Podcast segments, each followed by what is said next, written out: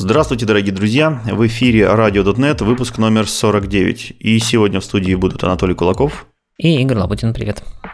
Э, выражаем особую благодарность за помощь э, и спасибо вам большое, друзья, за то, что поддерживаете нас. Э, сейчас в основном Patreon нас практически забанил, поэтому в основном наши, наши патроны перелезли на Boosty. И вот именно этих драгоценных наших любимых слушателей. Александр Сергеев, Владислав, Алексей, Шевченко Антон, Илья и Гурий Самарин. Большое спасибо, что находитесь с нами в... и, э, соответственно, поддерживаете нас и пишите в чатике интересные штучки. Вот, если вы захотите присоединиться к этому списку, то заходите на Boosty и там прочитайте, как попасть в наш э, секретный чат и что еще можно за это получить. Э, так, непосредственно к темам. У нас сегодня ожидается хардкорчик, я смотрю. Здесь и статьи про э, символы и про майони. Я думаю, самое, самое главное, самое долгожданное, это, конечно же, все-таки м, обсудить то, что у нас скоро прекращается поддержка .NET 5. Казалось бы, не только недавно вышла и уже все, конец. Как такое произошло, Игорь? Куда дели наш .NET 5? Ну, пятый .NET был зарелижен уже давным-давным-давно. Это в 2000, получается, каком? 2010 уже году, ой, 10 20 году, не настолько, конечно, Ну, всего давно. два года, не то чтобы совсем давно прямо. Ну да, но тем не менее .NET 5 это не LTS релиз, и это означает, что он поддерживается 18 месяцев после релиза, или, ну, фактически 6 месяцев после следующего релиза, который был LTS, это .NET 6. И 6 месяцев с этого момента как раз заканчивается 8 мая 2022 года – так что в этот момент э, пятый .NET перестанет поддерживаться, к нему перестанут выходить security апдейты. Надо понимать, что у нас, э, конечно, есть шестой .NET, это текущая LTS-версия, которая будет поддерживаться 3 года, но есть еще и более старый, это .NET Core 3.1, который тоже LTS и тоже пока еще поддерживается. Вот, но он э, тоже не вечен, и .NET Core 3.1 у него поддержка истечет в декабре 2022 года, то есть уже к концу этого года. Поэтому если у вас есть какие-то проекты на пятом дотнете, то вам нужно уже прям довольно срочно их переделывать на шестой, что должно быть довольно просто, потому что переход э, практически безболезненный. Есть официальная страничка со списком Breaking Changes, но их не так много, и в целом все должно завестись для большинства проектов прямо так. А если же у вас э, проект на .NET Core 3.1, то тогда нужно Возможно, будет чуть больше поработать, но тоже по опыту, по статьям в интернете вижу, что с 3.1 на 6.0 переход тоже не такой, чтобы прям супер сложный. У меня как-то в памяти отложилось вот э, все такие основные .NET Core проекты, они как раз такие держатся на 3.1 и 5.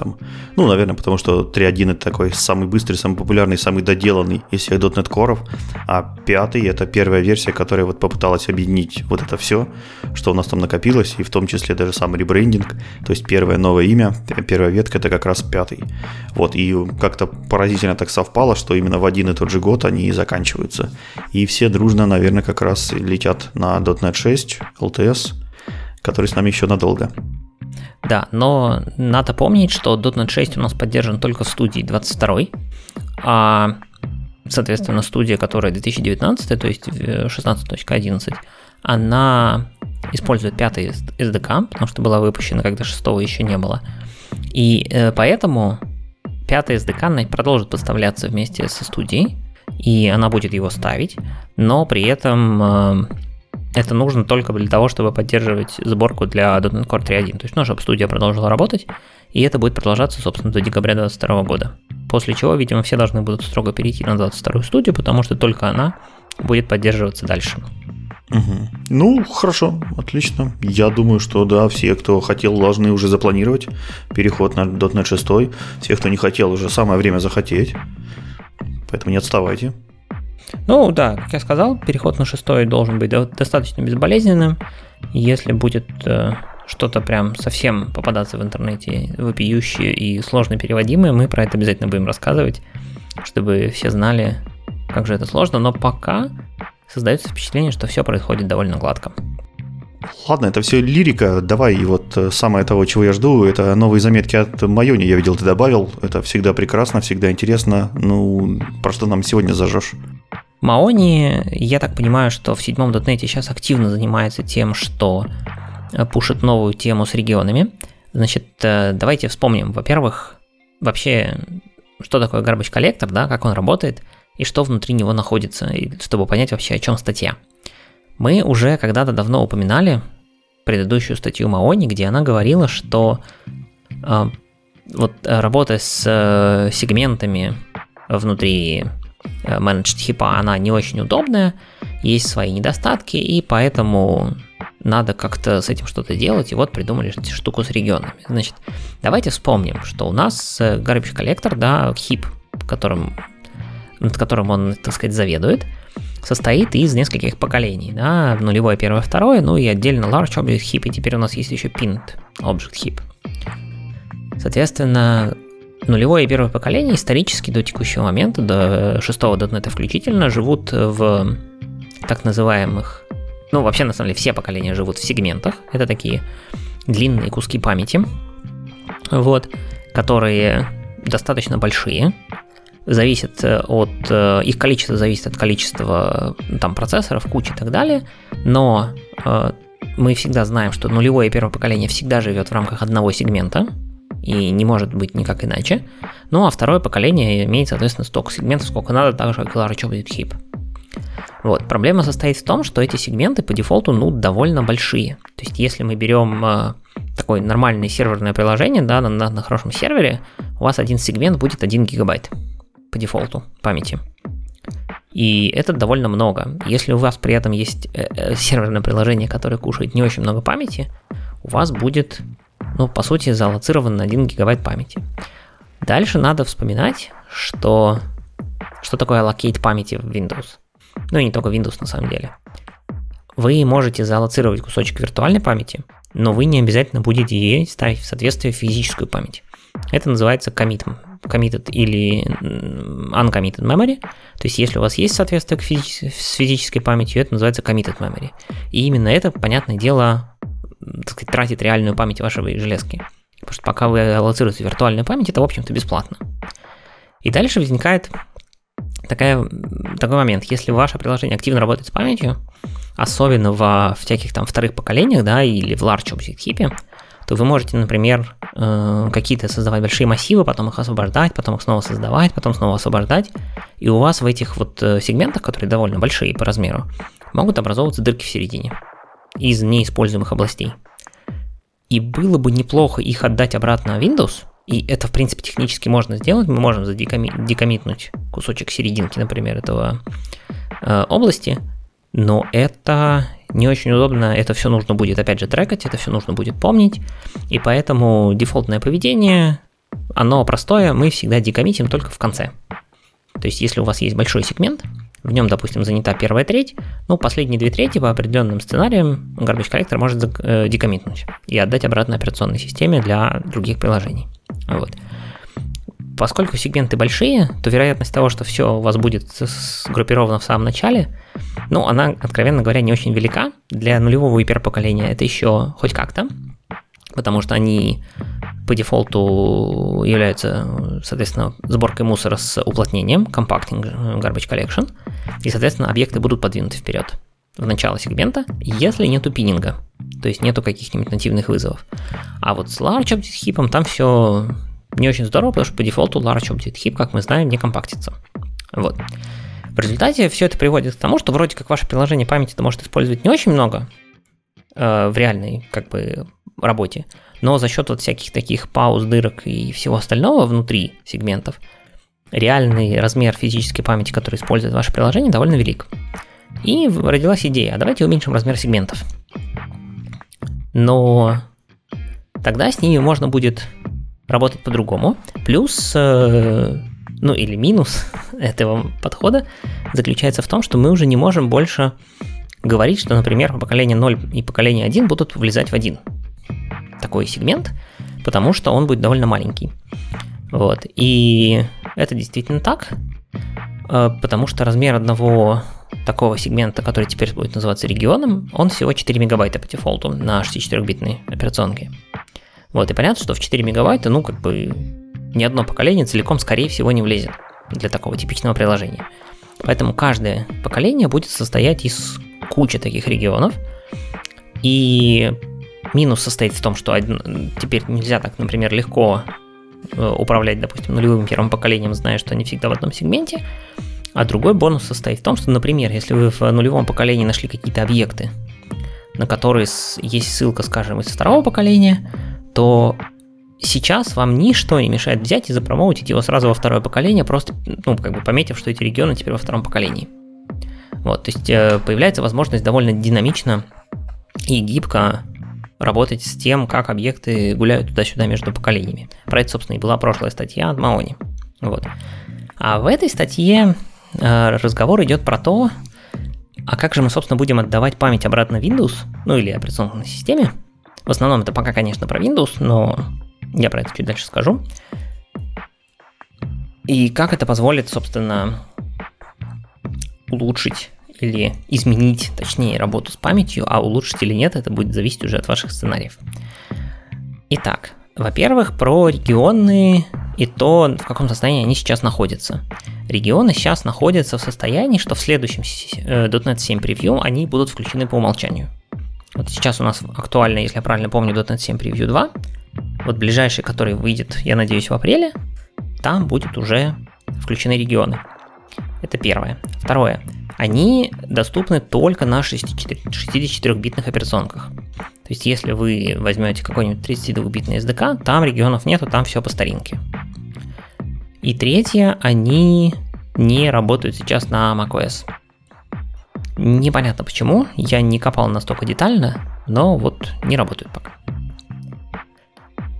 Надо понимать, что это все очень предварительно. Именно поэтому эти все регионы так включаются заранее в релизном цикле фактически за полгода до релиза, чтобы посмотреть, как это все будет вести себя на больших ворклоудах, на маленьких ворклоудах, не нужно ли что-то тюнить.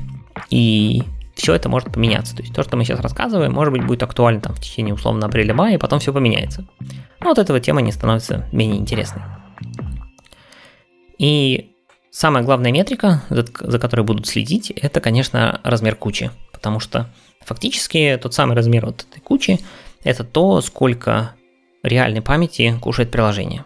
Сколько вы закоммитили о, о операционной системе как ведет себя garbage коллектор, когда ему нужно больше памяти. То есть вот представим, что мы выделили виртуальной памяти какой-то кусочек, будь то это сегмент или будь это регион.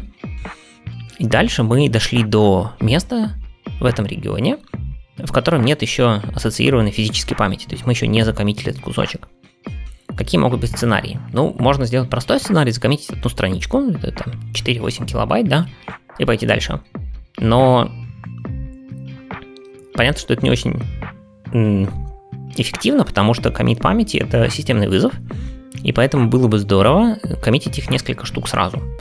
Выбрана волшебная константа 16, как любят программисты, и поэтому по дефолту, конечно, э, коммитится либо 16 страниц, либо минимально необходимое количество, если размер объекта превышает 16 страниц. Например, если вы аллоцируете какой-нибудь очень большой массив в Large Object Heap сразу, он там, конечно, зааллоцирует нужное количество, закоммитит нужное количество страничек. А вот интересно с декомитом. Допустим, прошел garbage коллектор, и он почистил какие-то объекты в конце э, региона или сегмента. Как, когда можно отдать операционке обратно эту память? С одной стороны, было бы странно отдавать эту память, если мы понимаем, что эта память нам будет сейчас тут же сразу нужна. Потому что, например, на следующей итерации какого-нибудь алгоритма мы снова выделим большой объект. Но мы не знаем заранее, сделаем ли мы это или нет. С другой стороны, долго держать закомиченную память тоже как-то не хочется. Ну, потому что мы бесполезным образом отбираем у других приложений и операционной системы физическую память. Но мы тоже не знаем, насколько долго мы будем это все держать. Вот. И последний момент, который я уже говорил, мы хотим декоммитить только в конце сегмента либо региона, потому что, ну, держать всю эту еще один какой-нибудь список декомитнутых кусочков из серединки, это довольно сложно. Поэтому не делается такое, только в конце. Значит, что мы делаем с сегментами? Сегментами, как я сказал, что, э, соответственно, для нулевого первого поколения дефолтный размер это 1 гиг. для сегмента. Для Large Object Heap и Pinned Object Heap там по дефолту 256 мегабайт выделяется, но очевидно, что поскольку это Large Object Heap, то она может довольно быстро вырасти. Дальше. Полиси для декомита, она довольно простая. Значит, после того, как прошел полный блокирующий garbage коллектор, то есть вообще full, full GC, то мы возьмем сегмент, где живет э, нулевое и первое поколение, то есть это, соответственно, то, что называется ephemeral segment. Э, у garbage коллектора есть так называемый allocation budget, то есть это некоторая эвристика, сколько нужно, сколько может выделить память garbage коллектор до следующего срабатывания garbage коллектора. Ну, не garbage коллектор, конечно, выделит память, сколько можно выделить памяти до следующего срабатывания garbage коллектора. Именно столько а, памяти мы оставляем закоммитнутой, а все остальное из хвоста сегмента декоммитим обратно операционке. Именно это вы видите, когда вы, например, э, вызываете garbage коллектор, и у вас уменьшается потребление памяти процесса. Вот это значит, что произошел декоммит. Бывают случаи, когда вы вызываете GC, вроде как, ну там, вы знаете по логике вашей работы кода, что у вас должны освободиться какие-то объекты, но при этом количество памяти, видимое там в каком-то task менеджере, не уменьшается. Это значит, что освободилось настолько мало, что garbage коллектор принял решение не декоммитить память. Вот, или его вот этот allocation budget, то есть эвристика, сколько он скоро будет аллокейтить, она довольно большая, и, соответственно, он тоже для себе придерживает пока память, потому что нужно будет снова коммитить. И э, ран, раньше, до 5 .NET, происходил прямо во время Garbage Collection, то есть он входил в Garbage Collection. Начиная с 5 .NET э, политика немножко поменялась, и теперь декомит происходит после того, как Garbage Collector закончился, все треды приложения запустились, а один из Garbage Collector тредов, но он же все равно ничего не делает до следующего Garbage Collector, он будет заниматься как раз-таки тем, что будет декоммитить э, память выбранную во время garbage collection. Для при этом, кстати, сегментов, в которых лежат второе поколение Large Object Heap и Pinned Object Heap, там все просто, мы нашли последний живой объект, и после него все декоммитнули. Там все просто, потому что э, в Large Object и во втором поколении там могут быть дырки в серединке, и аллокатор надеется, что он в эти дырки будет аллокейтить объекты. С регионами ситуация другая.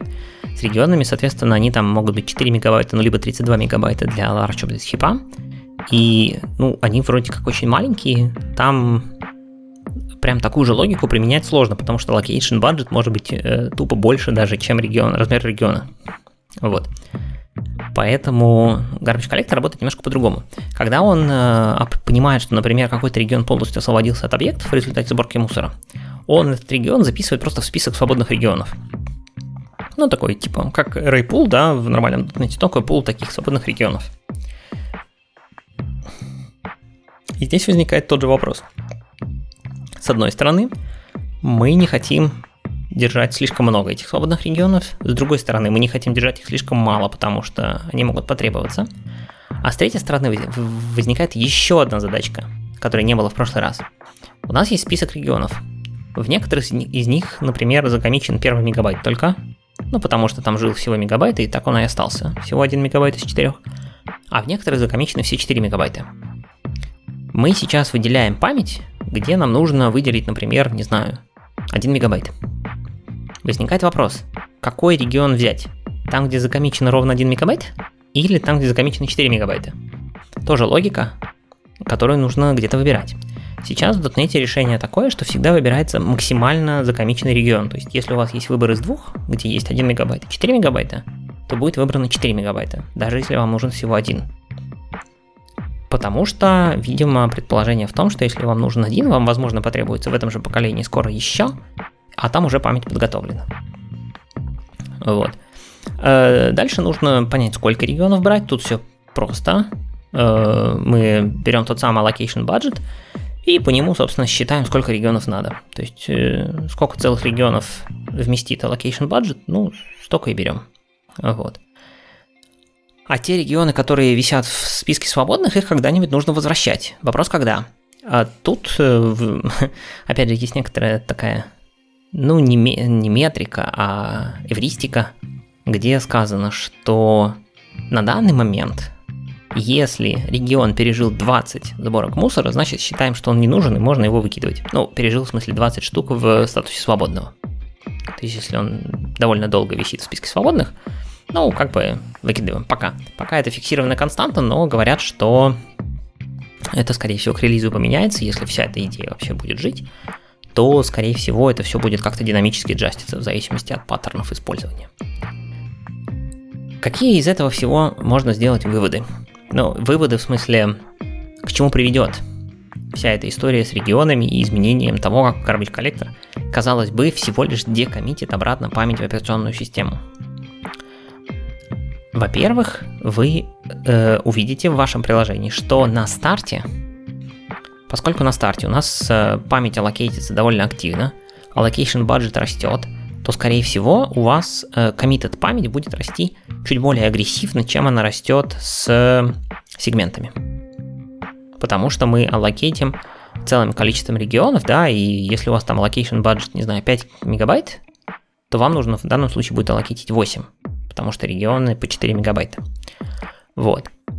Э, второй момент, когда у вас приложение переходит в стабильное состояние, то у вас будет происходить... Э, то есть дальше будет сильно зависеть от э, паттерна использования памяти. И вот это как раз-таки тот самый момент, где команда не очень уверена, что будет. Будет ли чуть-чуть больше потребления по сравнению с сегментами, или чуть-чуть меньше потребления по сравнению с сегментами. Это то, что нужно будет мониторить, и надо будет смотреть. Вот. А поскольку есть тоже вопрос и проблема вот этого комита хвоста региона, надо его коммитить, не надо коммитить, и для регионов это может быть важно, потому что если у вас есть много свободных регионов, и в каждом из них там закомичен лишний хвостик, это на самом деле может, э, так скажем, э, добавлять довольно много к использованию памяти. У вас есть возможность влиять на размер региона. То есть на размер сегмента, насколько я помню, влиять было нельзя, ну или я, по крайней мере, не знаю таких э, настроек. Но на размер региона можно менять. Можно поставить переменное окружение .NET подчеркивание GC Region Size. Она должна быть обязательно степенью двойки, э, ну, значение, естественно в 16-ричном виде, и вы можете, например, поставить его рав... размер региона равным 1 мегабайту.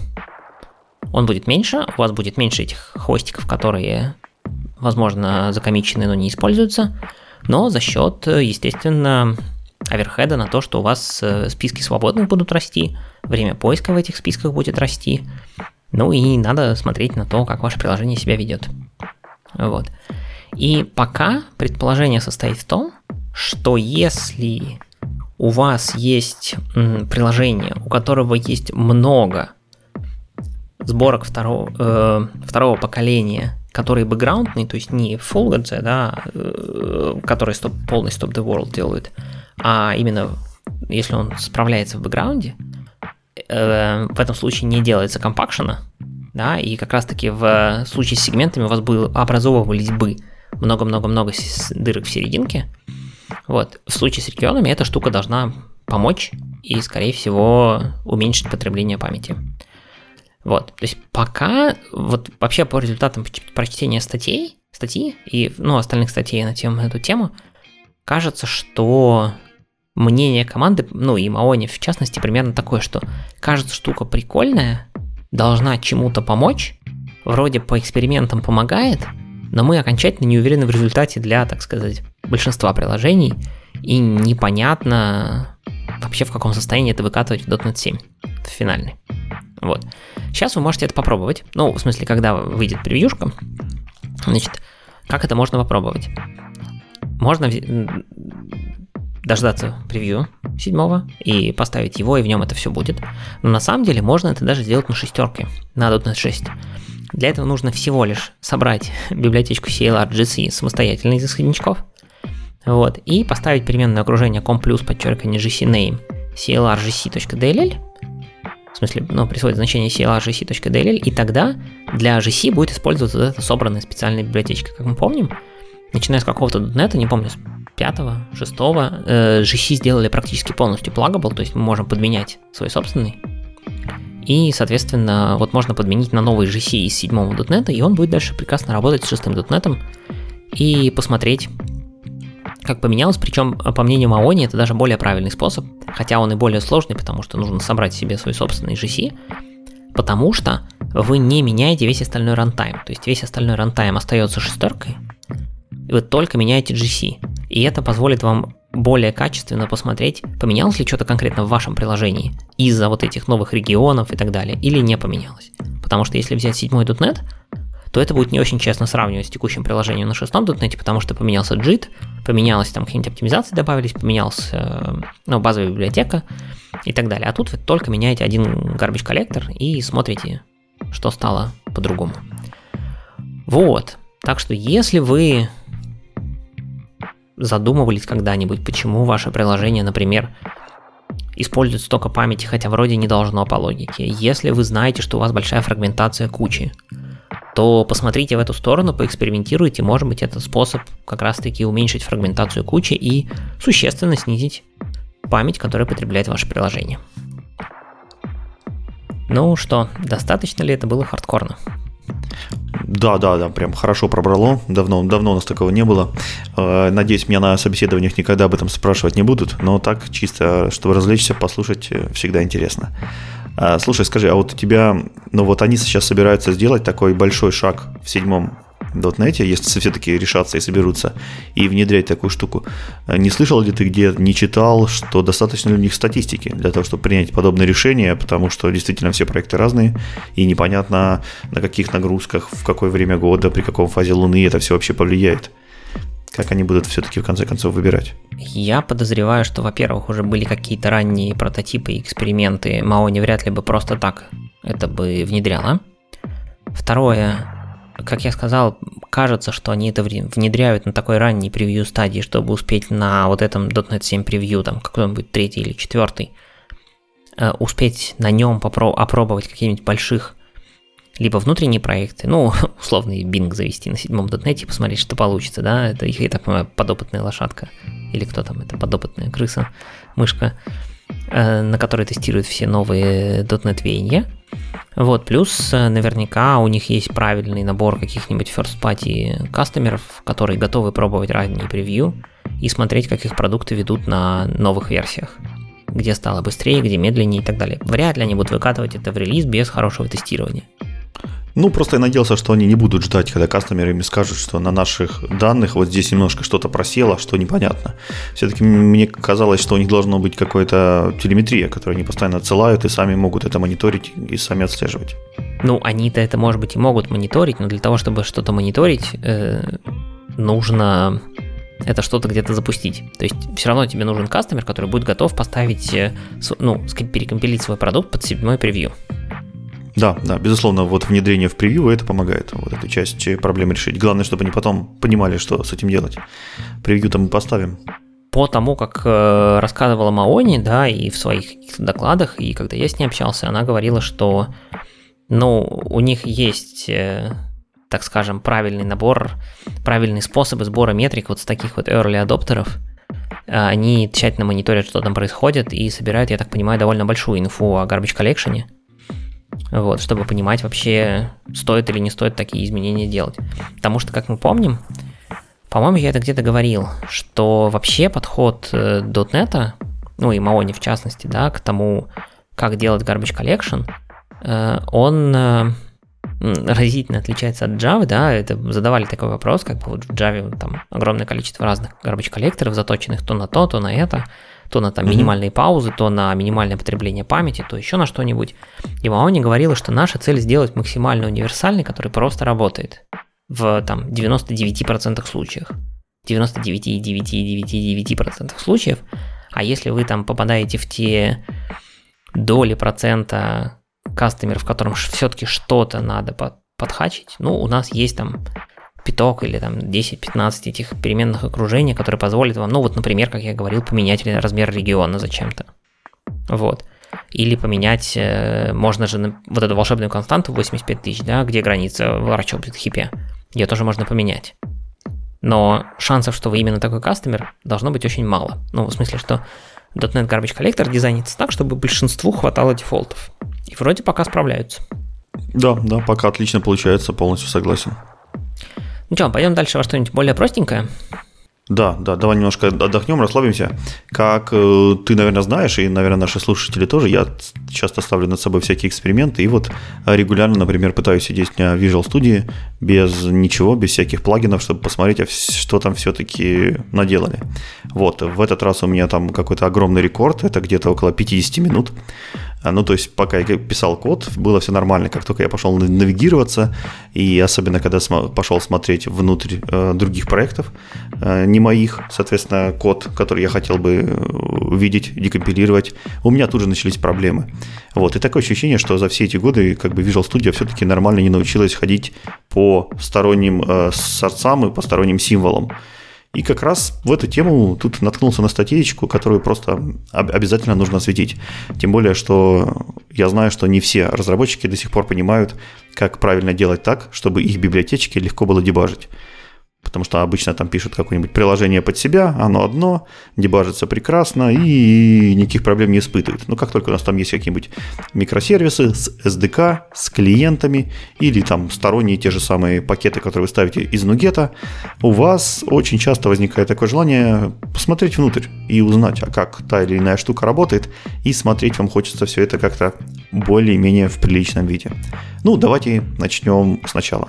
Как вы уже, наверное, поняли, говорить мы будем про вот go to definition, э, find symbol usages и прочие вот эти вещи, которые позволяют не на синтаксическом уровне, а уже непосредственно на символьном определить все зависимости э, какого-то элемента и более того пройти внутрь и посмотреть, из чего он состоит. То есть заглянуть внутрь метода, который вам не, не принадлежит. И если, в принципе, все эти символы объявлены внутри вашего какого-то проекта или э, референсные проекты, которых, которым у вас есть исходники, и они компилятся в рамках вашего solution, то проблем никаких нет. Вы просто нажимаете F12 и проваливаетесь спокойно в боди того метода или той, того свойства или того класса, который вы хотите посмотреть, и Visual Studio с этим прекрасно справляется. Но э, что делать, когда исходников искомой библиотеки, интересующегося вас метода, у вас нет.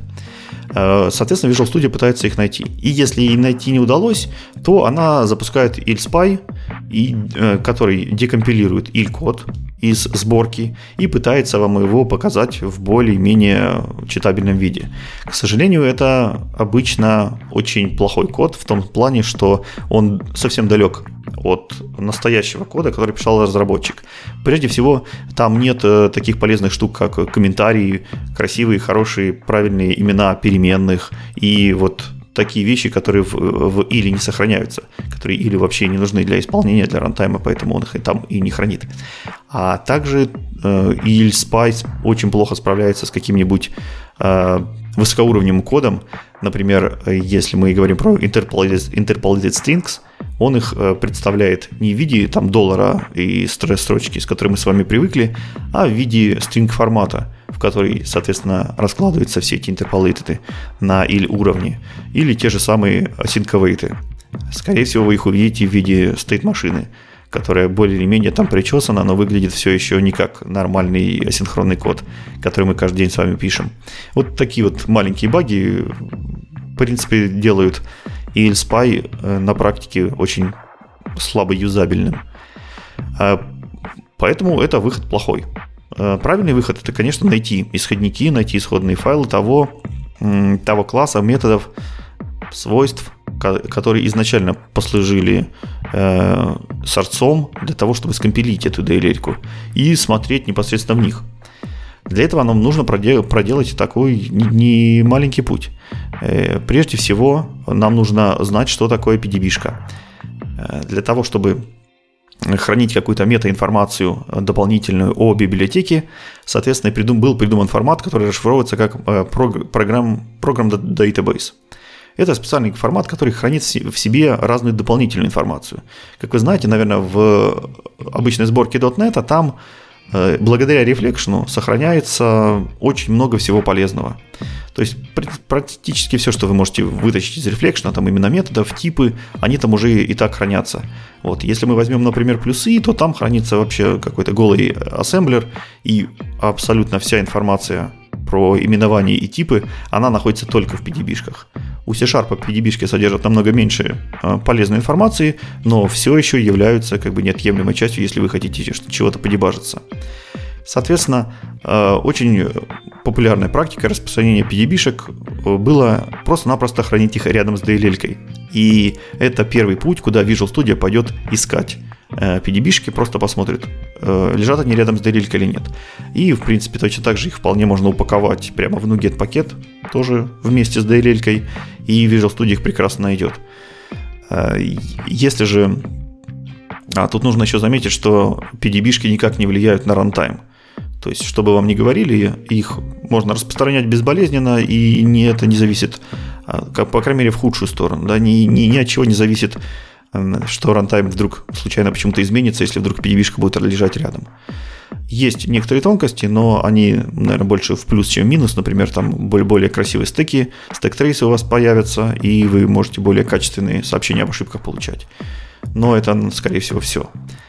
Вот. Следующее место, где можно найти PDB-шку, если вдруг рядом с DLL она не таскается, это посмотреть внутрь самой DLL, потому что появилось такое понятие, как э, embedded а, PDB-шка, и embedded можно, естественно, только portable PDB, и, э, соответственно, она попадает внутрь сборки и таскается вместе с ней. Сделать это довольно легко, достаточно добавить э, элемент, XML-элемент debug type embedded внутри вашего проекта, и проект уже будет непосредственно внутри себя содержать PDB-шку, она не очень большая, э, если мы говорим про Portable, и получаем довольно очевидные плюсы очень легко распространять. То есть вы можете прям действительно скопировать одну DLL не заботиться о тем, что рядом должен лежать какой-то PDB-файл, какой-то XML-файл, еще что-то. Вот просто DLL копируете и все счастливы.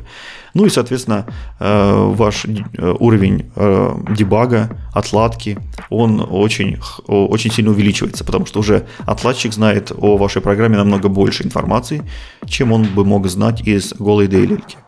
Ну и опять же, на рантайм это никак не влияет, поэтому минусов практически нет. Единственный минус, да, это немножко увеличивается размер DLL, но обычно это не настолько критично, чтобы этим загоняться. Третий путь найти PDB-шку из популярных – это символ-серверы. Это специальные выделенная какое-то программное обеспечение, которое выставлено наружу, и оно позволяет вам сохранять, а также индексировать PDB-шки для того, чтобы впоследствии дебаггеры или любые другие DE-шки могли ее скачать из этого общепринятого места и, соответственно, использовать в своих нуждах. Символ серверы легко настраиваются, вы их можете найти в Visual Studio, если зайдете по пути Tools Options Debugger Symbols. По умолчанию там есть символ серверы от Microsoft и Nuget. Вот, и, соответственно, вы можете их юзать. Здесь нужно сказать, что практически у каждого у каждого уважающего, уважающего себя какого-нибудь storage'а пакетов есть свой symbol server. То есть вы можете подключить а, всякие Azure'овские, NuGet'овские symbol server'ы и или свой приватный корпоративный symbol server для того, чтобы таскать э, символы из ваших DLL, из ваших проектов. Вот, все это тоже имеется. Ну и э, бесплатный Nuget.org тоже поддерживает символы. Если вдруг захотите их распространять с помощью вот такого пути, то и ваш проект лежит там, допустим, на GitHub'е, то обязательно это делайте. То есть обязательно декларируйте миру о том, где и как у вас лежат символы и что с ними дальше надо делать. Интересно, что э, вот этот весь путь, то есть где э, студия ищет PDB-шки, как она их проходит, как она их находит, его очень легко можно отследить. Если вы зайдете, например, э, в output window, и то там можно легко увидеть, э, где студия ищет все символы. Или если вы находитесь сейчас под дебаггером, то есть специальная, специальный комбо-бокс, где вы можете выбрать show, debug, show symbol load information в output, и там будет очень легко и подробно как бы описано, что он пытался сделать, как, он пытал, как студия пыталась найти эти файлы, нашла или нет, и куда она дальше пошла. Если же вы находитесь э, без дебага, то, в, э, например, go to definition делаете и пытаетесь зайти внутрь метода, то вы можете в, э, выбрать э, в том же самом output Combo Box Navigate to External Sources, и там тоже Visual Studio вам расскажет, каким образом она пыталась найти эти символы.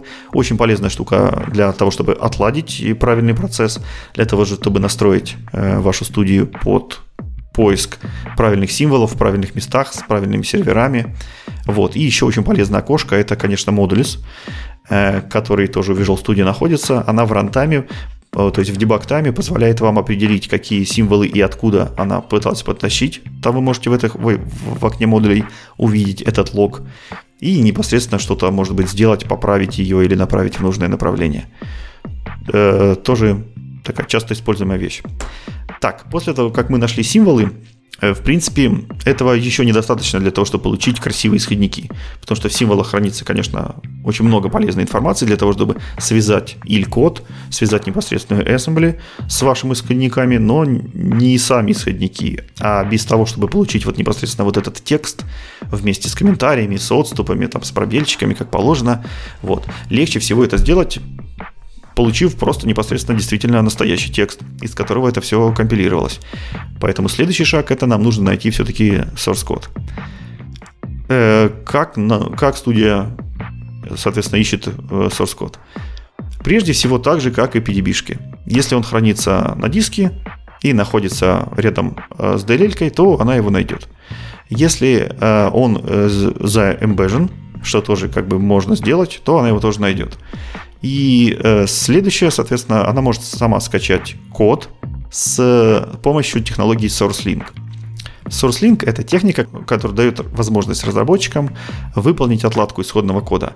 Соответственно, SourceLink внедряется при создании NuGet пакета и дописывает всякие различные метадаты э, э, из, э, и достает их из системы управления версиями. Ну, в банальном случае это Git.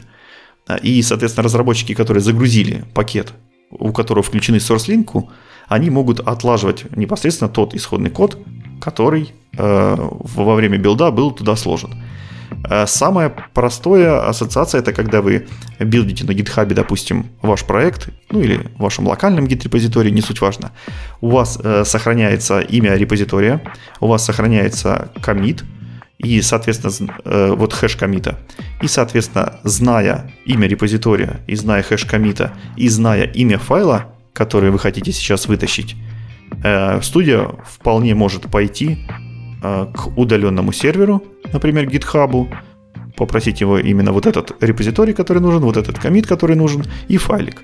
И закачать его непосредственно ваше окно отладки и, соответственно, вы получаете идеальный тот код, прямо с которого это все компилировалось, с которого это все собиралось непосредственно в вашем окне отладки.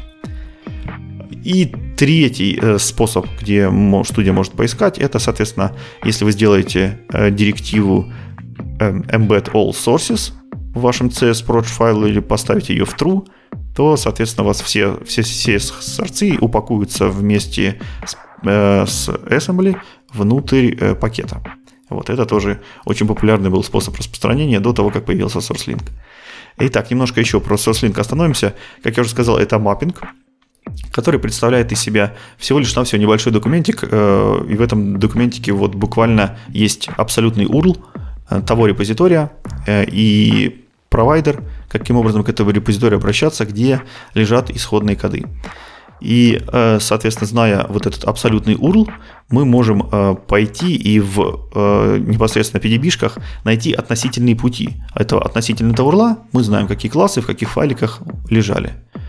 Вот. И, соответственно, это все, что нам нужно. Комит, комит непосредственно гита, URL, по которому лежит репозиторий, и имя файлика. С помощью SourceLink уже поддерживается огромное число провайдеров, например, GitHub, Azure DevOps, GitLab, то есть любой этот репозиторий. Для него уже есть стандартный пакет, который достаточно подключить к вашему проекту, и во время билда он сам пропишет все необходимые source-линки в э, NuGet Package. Для того, чтобы любой клиент, который отлаживает ваше приложение, мог скачать исходный код непосредственно из сервиса хранения исходников. Вот. Кажется, что решение просто гениальное. То есть не нужно не таскать их с собой, не нужно не заботиться о том, чтобы они где-то там лежали в сторонке и постоянно их хранить. У нас уже есть э, гид, который хранит все версии всех исходных кодов. Мы из этих версий автоматически собираем. Вот мы у него и будем все эти файлики запрашивать. Вот самая, по-моему, очевидная и понятная, э, и понятная технология. Жалко, что она появилась не с самого начала. Но, в принципе, уже достаточно давно, поэтому можно использовать э, на любых проектах, независимо нет фреймворка, нет чего-то еще. А, вот, соответственно, а, SourceLink поддерживает аутентификацию, кэширование и, в принципе, все как, э, как положено. Для того, чтобы его включить, вам нужны там отдельные галочки в зависимости от той IDE, которой вы пользуетесь, но обычно IDE настроены так, что SourceLink они потаскивают по умолчанию.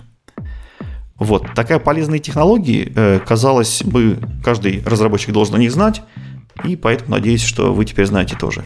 У меня, в принципе, для всех дефолтных проектов я использую Embedded PDB, для того, чтобы таскать это все внутрь непосредственно ассемблей. И, соответственно, SourceLink для того, чтобы непосредственно доставать исходные коды из моего репозитория.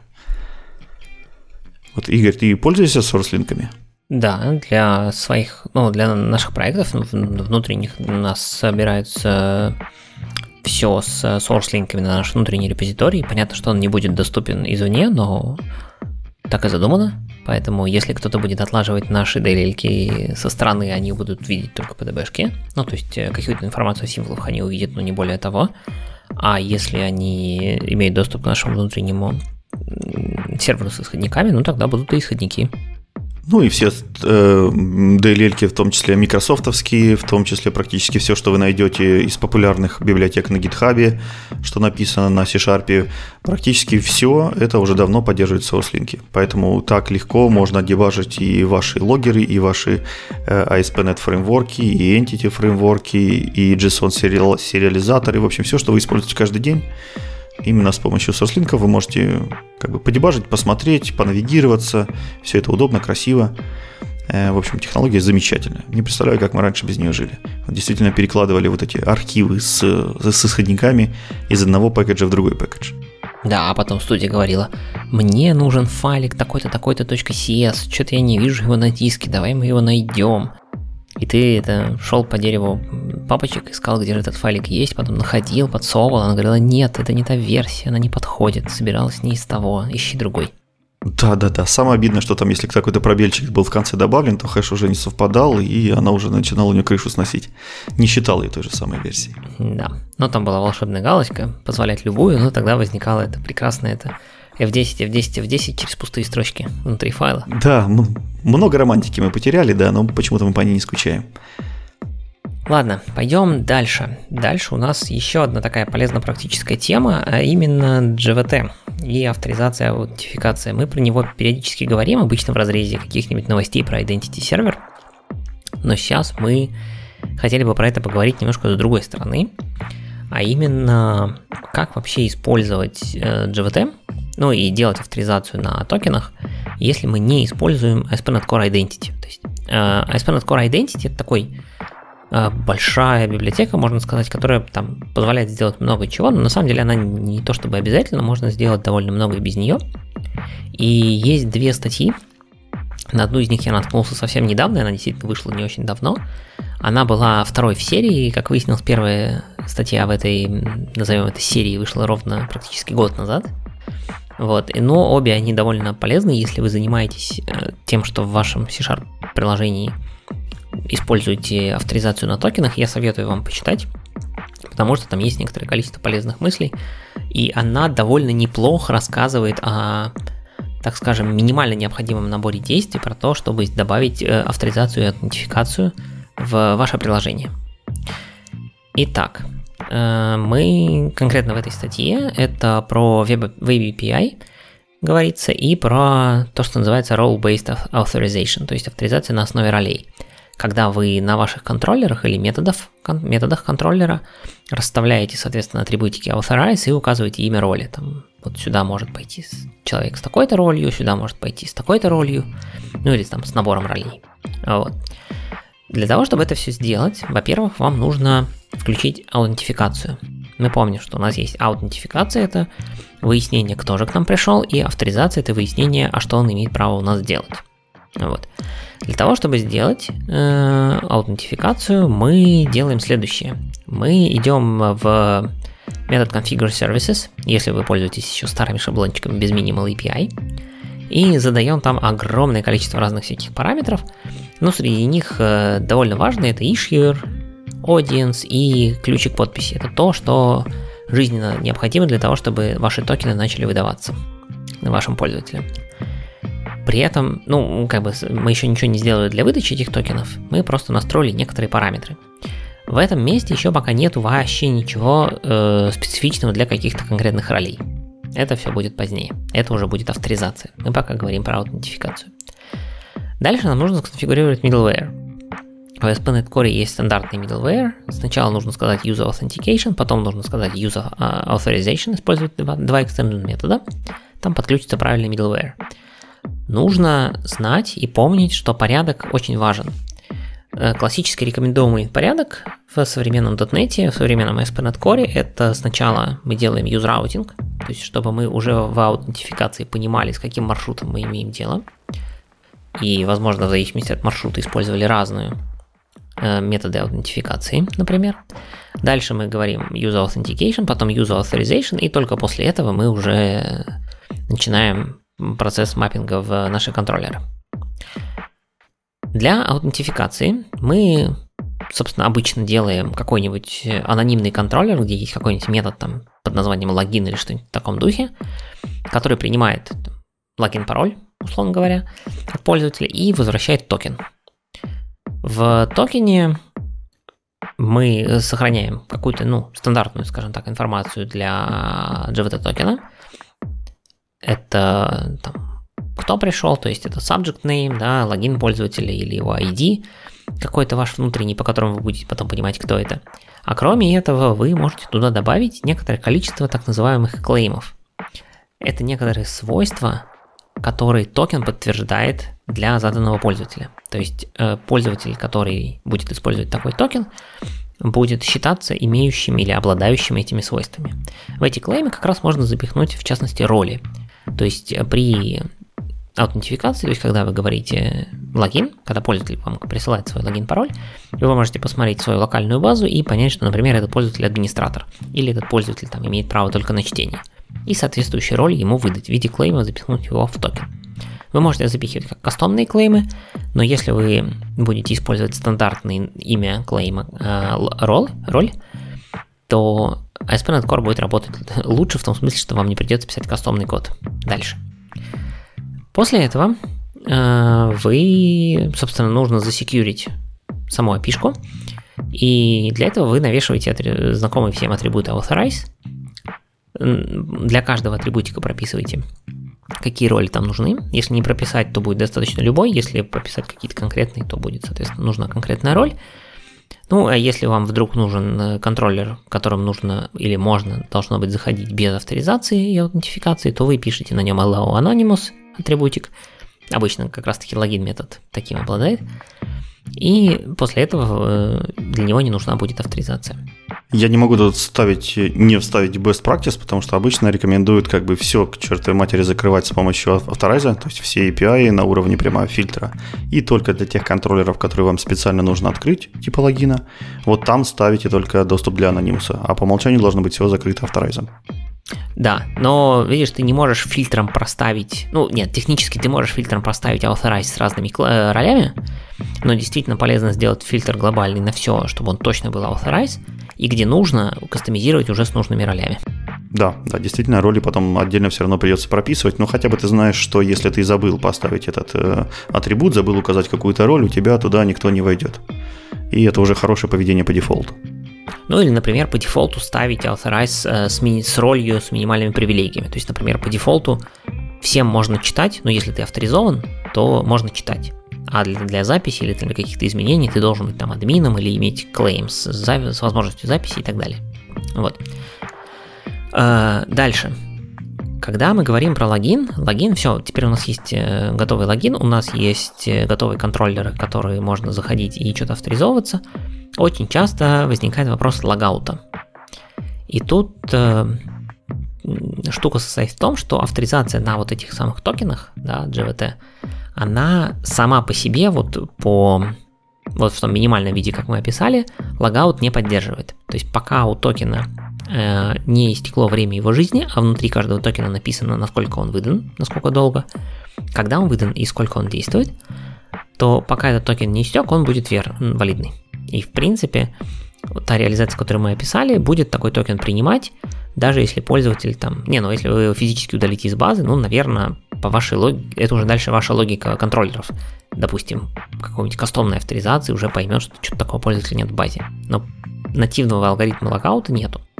Если вам он нужен, то, во-первых, вы можете track'ать выдаваемые токены в вашей базе. Например, если пользователь жмет кнопку Logout, то там помечать все выданные токены как невалидные, и это будет работать, но это будет работать ценой того, что на каждый вызов вашего API вам нужно будет ходить в базу и проверять вообще валиден ли токен. Не только сам токен сам по себе, это можно проверить без дополнительных походов в базу либо куда-либо еще, но и валиден ли он логически для этого пользователя, не был ли он отозван каким-то образом.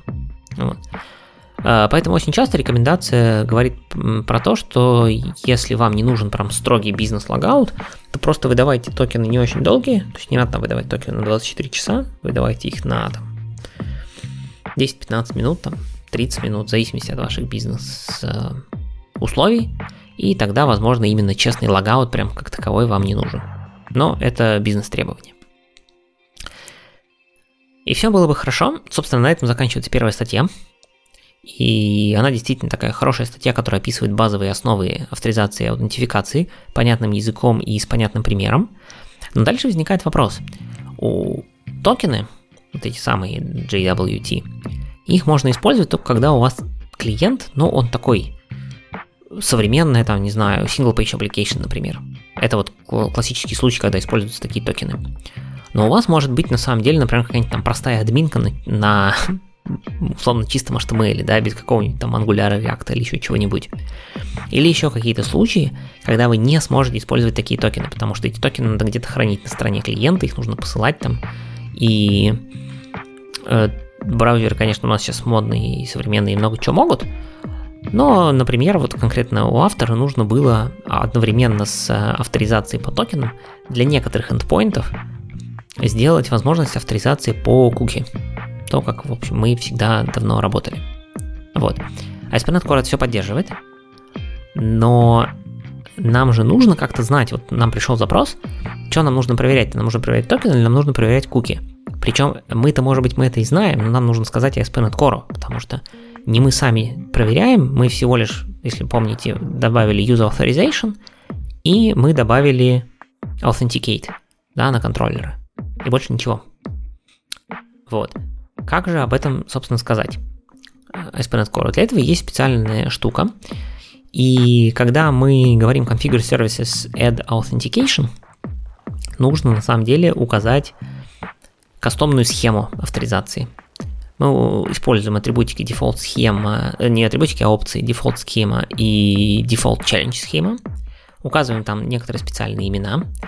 После этого вызываем add cookie, прям на, как следующий extension метод по цепочке, и add э, JWT как раньше. То есть у нас получается, что мы на одну и ту, на add authentication добавили возможность и cookie, и JWT а, авторизации, аутентификации, но мы пока не сказали, когда что использовать. И для этого используется extension метод add policy схема, где вы используете то имя, которое вы дали default схеме чуть выше, и выбира... указывайте специальную лямпточку для опции под названием Forward Default Selector. Не очень понимаю, почему он называется Forward. Ну, видимо, потому что он куда-то forward'ит. Вот. Там как раз-таки в этом селекторе единственное, что он делает, он берет, принимает э, на вход HTTP контекст, где есть вся информация о запросе, header'а, там все дела, и на выходе вы должны вернуть строчку, по сути, просто имя схемы, которую нужно использовать. Либо куки, либо bearer для JWT. Соответственно, э, у вас получается в итоге э, следующая штука, что когда к вам придет запрос, ASP.NET Core посмотрит, что дефолт э, policy для того, чтобы что-то сделать, нужно вот вызвать этот forward default selector, вызовет его на вашем запросе, вы проанализируете ваш запрос, например, посмотрев в, в header'а и проверив, есть там куки или нет там куки. Если там есть куки, вы вернете, что окей, авторизуемся через куки, если нет куки, или там, если есть инфа про токен, вы вернете, что нужно авторизовываться по токену. После чего ASP.NET Core выберет правильную из авторизаций, которая была добавлена. Все будет работать хорошо, если к вам придут запросы с токеном или с куки. Теперь следующий момент. Логин метод, он в принципе нормальный, да, ну вот тот самый, который должен вам возвращать токен. Но было бы неплохо, чтобы его тоже можно было использовать из других методов, чтобы он и куки тоже возвращал. Куки-то как-то получить надо, чтобы его потом дальше использовать. Поэтому внутри authenticate метода вы делаете, ну, по крайней мере, автор делает следующее. Метод authenticate, он э, генерит токен, как и раньше, а кроме этого он вызывает метод, назыв...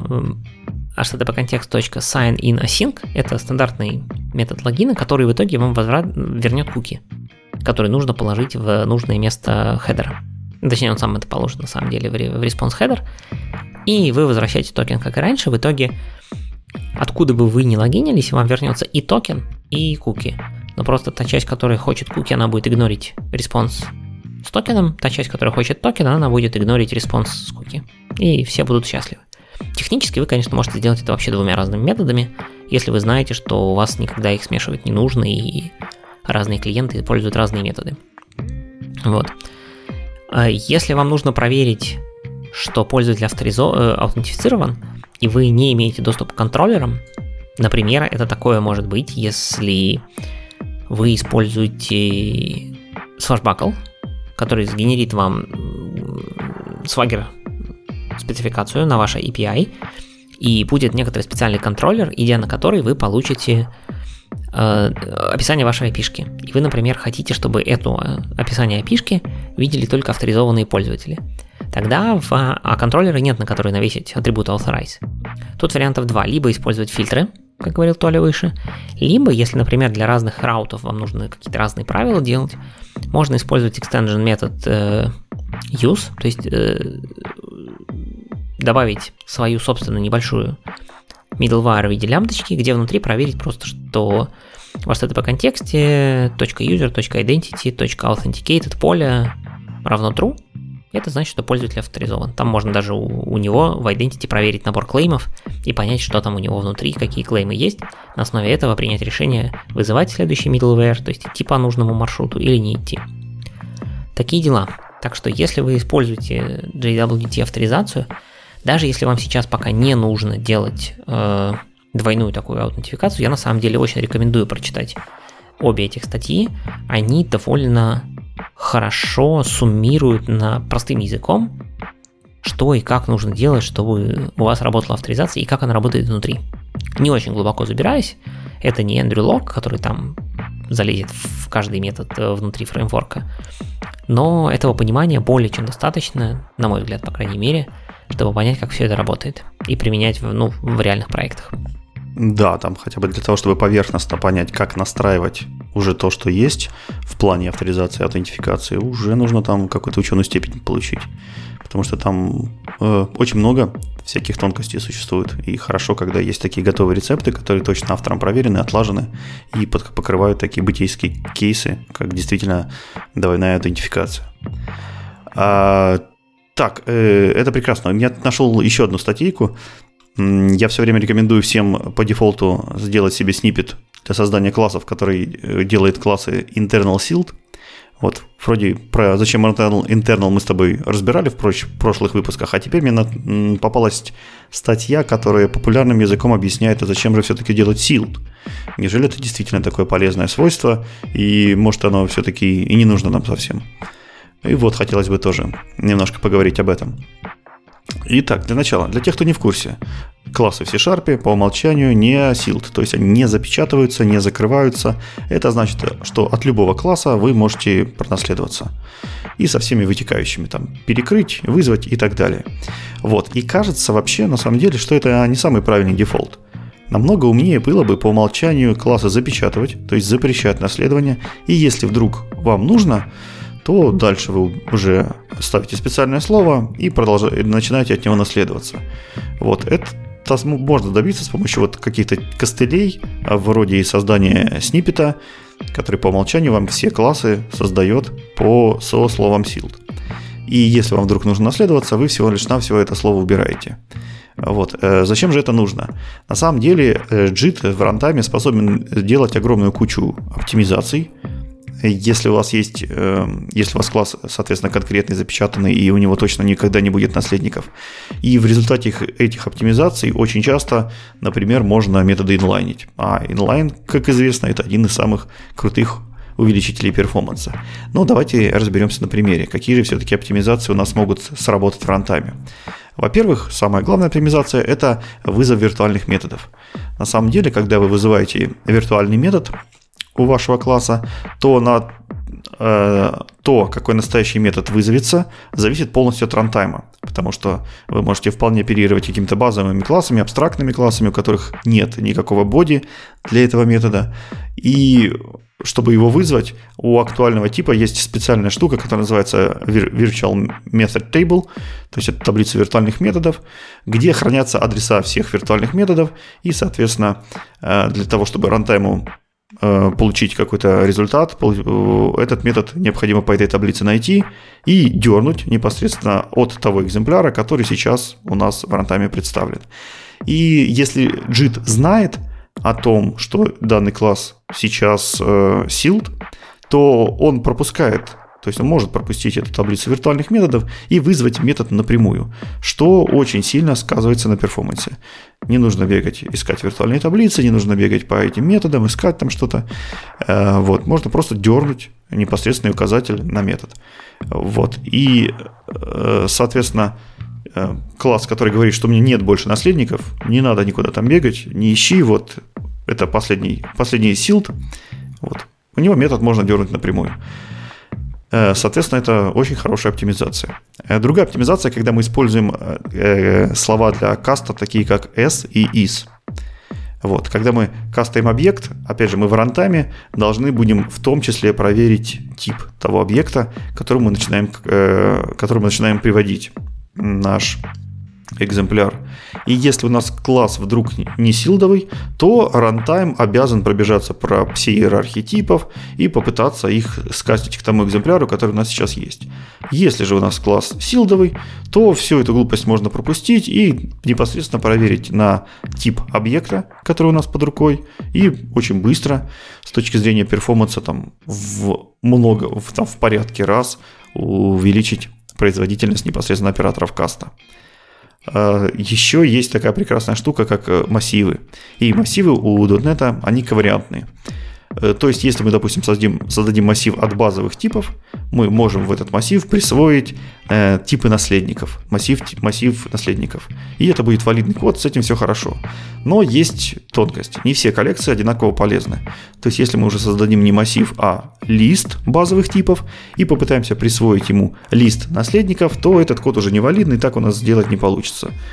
И, э, соответственно, э, JIT должен э, проверять типы этих объектов перед тем, как, э, перед тем, как присвоить элементу массива э, новый элемент, для того, чтобы соблюсти вот это вот правило. Если уже у нас будут запечатанные классы, то JIT вполне может удалить эту проверку и, соответственно, никакой лишний расход на проверку, никаких лишних расходов на эти проверки тратиться больше не будет. Э, практически та же самая ситуация у нас происходит, когда мы э, пытаемся сконвертировать массив в спан. Если кто не знал, то массивы легко конвертируются в спан и в read-only span, и JIT по тем же самым причинам обязан проверять э, тип каждого элемента, каждого объекта перед тем, как его сконвертить в span от T. Вот. Если же у нас класс sealed, то опять этой проверки можно избежать, и все счастливы. Не только JIT, даже э, компилятору иногда бывает полезно знать о sealed типах, например, для, когда происходят э, некие конвертации. То есть он может вам э, отрапортовать такие ситуации, когда вы пытаетесь э, в свече там, или в ифе проверить объект, который должен, по идее, наследовать какой-то интерфейс, но если этот объект запечатанный, если он sealed, и компилятор видит, что никакого интерфейса у него уже нет, и значит никакие наследники этого интерфейса у него не заимплементируют, он здесь же вам может бросить э, предупреждение или, может быть, даже ошибку, что типа вы делаете какую-то чушь. Прекратите так делать. В общем, компилятор тоже э, это, это ключевое слово использует. Вот. И если вы хотите конкретных цифр, то в этой статье есть по каждому пункту бенчмарки, есть ссылки, вот, и вы можете зайти и убедиться, что цифры там действительно различаются в некоторых случаях просто на порядке. Вот, и буквально из-за такого маленького, коротенького слова. Как мы можем помочь дню сегодняшнему? Во-первых, существует специальный анализатор, наверное, один из миллиона. Ну, вот в частности, анализатор от автора, статейку, которую я нашел. А, называется он Miziantow Analyzer может быть, неправильно прочитал. Вот, и он содержит правила для того, чтобы как раз-таки рекомендовать запечатывать классы в определенных ситуациях. А, там у него есть небольшие настроечки, небольшая эвристика, ну, вполне крайне полезная, интересная штука, можно на нее посмотреть. Но более интересная штука это то, что в .NET 7 решили сделать стандартный анализатор, и сейчас команда .NET Team а, активно его обсуждает, а, даже есть уже pull request, ревьюет, комментирует. В общем, в седьмом .NET у нас будет стандартный анализатор, который будет советовать запечатывать те классы, которые, очевидно, могут такими быть. То есть, если там класс internal, если на него нет ссылок там из других библиотек, э, еще там совпадают некоторые атрибуты и прочая магия, но в целом очевидно, что можно было бы его запечатать. Вот, анализатор будет это рекомендовать. И, в принципе, тоже такая банальная маленькая штучка вполне ощутимо может увеличить производительность вашего кода. Ну, звучит действительно разумно. Я, честно скажу, не отношусь к тем, кто по дефолту делает классы Sealed. И понятно, что там в наших приложениях это, наверное, не столь важно с точки зрения перформанса, но с другой стороны, действительно, теряем мы немного от того, что мы делаем их sealed. Поэтому, наверное, ты прав, и, может быть, надо будет попробовать по дефолту всегда делать sealed. Наверное, мы только приобретаем немножко больше текста, но в основном это одни плюсы из этого подхода. Ну, одно слово не так важно, в общем-то. Тем более в заголовке класса, ну, в смысле, в объявлении, где не, не так часто туда смотришь. Ладно, давай пойдем э, дальше. И дальше у нас новости, не новости, про Visual Studio и вокруг. Вот ты говоришь, что ты попробовал Visual Studio без э, ReSharper, да? Но на самом деле совсем уж прям пустая Visual Studio может быть не очень прям здорово. И какие-то полезные расширения к ней можно ставить, не, не ReSharper единым. И в частности есть такой автор, Мэтт Кристенсен. Мы от него выпуск 3 назад рекомендовали курс по поводу того, как начать писать свои э, расширения для Visual Studio. А он вообще сам по себе какой-то очень продуктивный чувак, у него там какое-то огромнейшее количество экстенженов, и он выпустил как раз два новых. Во-первых, у него был экстенжен Markdown Editor, то есть если вы э, редактируете маркдауны, то в студии, возможно, вы пользуетесь Markdown эдитором. Если вы живете на 22 студии, я рекомендую взять Markdown эдитор V2, а, который полностью переписанный э, экстенжен на какой-то правильный современный движок Markdown, который тоже поддерживает все, что надо. Ну, он поддерживает, по сути, гитхабовский флейвор, насколько я понимаю. Я тебе даже больше скажу, что этот движок это MarkDig, который, его, который поддерживает э, наш э, любимый Мьютл, Александр Мьютл. А, ну вообще прекрасно. Вот. То есть, ну, значит, experience должен быть, наверное, еще лучше. А они что, что сделали? Точнее, что сделал Mets? Он сделал, по сути, если вы редактируете Markdown файлик, то у него открывается справа панелька с превьюшкой э, браузерной, и при этом у вас есть э, в той части, в левой части, где вы редактируете сам файлик, у вас есть навигация, ну, немножко напоминающая то, как вы видите серповый файлик, то есть сверху появляется dropdown, где есть все header'а в этом markdown'е, и вы можете быстренько переключаться между ними. Плюс у вас есть какой-никакой, но IntelliSense э, внутри markdown'а. Плюс у вас есть э, shortcut'ы для formatting'а, то есть всякие Ctrl-B и так далее вполне работают для всяких bold'ов, там, подчеркиваний и так далее. Ну, то есть, короче, писать Markdown должно быть э, чуть более приятным. Вот, поэтому если вы пишете Markdown, а, я знаю, что, например, некоторые там у нас в команде использовали VS Code для этого, ну вот Visual Studio теперь есть хороший экстенжен, э, который точно позволяет это делать неплохо. Я попробовал, но, в принципе, хорошо работало. Вот. Но мне гораздо больше понравился второй экстенжен под названием Twix 2022. Вот, это экстенжен, в котором собрано какое-то немереннейшее количество, то есть тут порядка трех или даже, может быть, четырех десятков, ну, трех, наверное, все-таки десятков мелочей, которые действительно мелочи, но при этом э, как минимум половина из них я понял, что действительно это было проблемой, или я натыкался на какие-то сложности или недостающую функциональность. Я поставил этот экстенжен и прям не могу нарадоваться.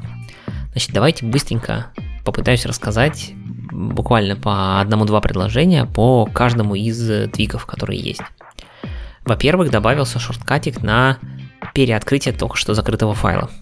Казалось бы, мелочь, но как бы э, бывало, что попадал случайно на крестик, да, закрывал файлик, и нужно быстренько открыть его обратно. Понятно, что есть там Ctrl-Shift, э, что там запятая, да, или какой там э, последний список редактирований, вот. Но просто переоткрыть файлик, примерно как вы это делаете в браузере, когда закрываете тапку случайно, это тоже ценно, бывает нужно. Я, кстати, в браузере часто пользуюсь, да, часто ошибаюсь. Вот, второе, Толя, тебе, наверное, это понравится.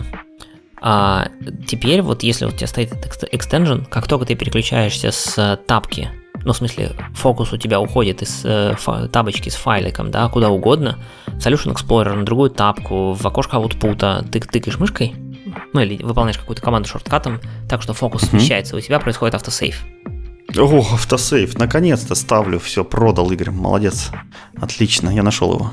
Дальше. Э, закрытие таба по Ctrl-W. Ну, так же, как в э, браузере.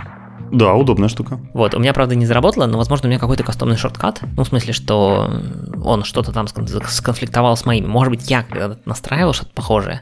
У меня по Ctrl-W почему-то открывалось какое-то магическое окошко, то ли фидбэка, то ли... Ну, короче, какая-то странная штука, но это может быть глюк моей студии. Да, надо почистить окно шуткатов, оно часто засоряется и да, не очень удобно сделано в этом плане, потому что очень часто конфликтуют шоткаты и отслеживать, чистить, выбирать правильный не совсем, совсем неудобно в Visual Studio, конечно. Да. Дальше. При загрузке солюшена автоматически будет фокус на Solution Explorer. То есть не на чем, что у вас там последнее было, а то есть у меня, например, если там какой-нибудь там с гитом или с Azure DevOps работал, у меня обычно открывается Team Explorer по умолчанию. Вот можно настроить, чтобы открывался сразу Solution Explorer. Неважно, что у вас было. А, в менюшках Recent Files и проектов появились теперь пунктики «Почистить». Их можно очистить. Ну, как-то ни разу не пригождалось. Если ты, наверное, хочешь э, что-то спрятать. Ну да, Иначе зачем возможно, нужно? не знаю. Либо ты там... А, на самом деле у меня такое бывало нужно, когда не, наверное, кстати, в студии не нужно было. У меня такое было нужно иногда с гид-репозиториями, когда ты там поработал с чем-нибудь э, отвлеченным, и теперь тебе хочется все это почистить нафиг, потому что, ну, короче, переключился на другой проект. Не знаю. Наверное, если ты часто переключаешься между проектами, может быть ценно. Дальше. В Solution Explorer можно теперь нажать, э, если у тебя сейчас ну, курсор стоит на каком-то файлике, если ты нажмешь Enter на нем, да, он, он откроет просто табочку. Правильно? Да.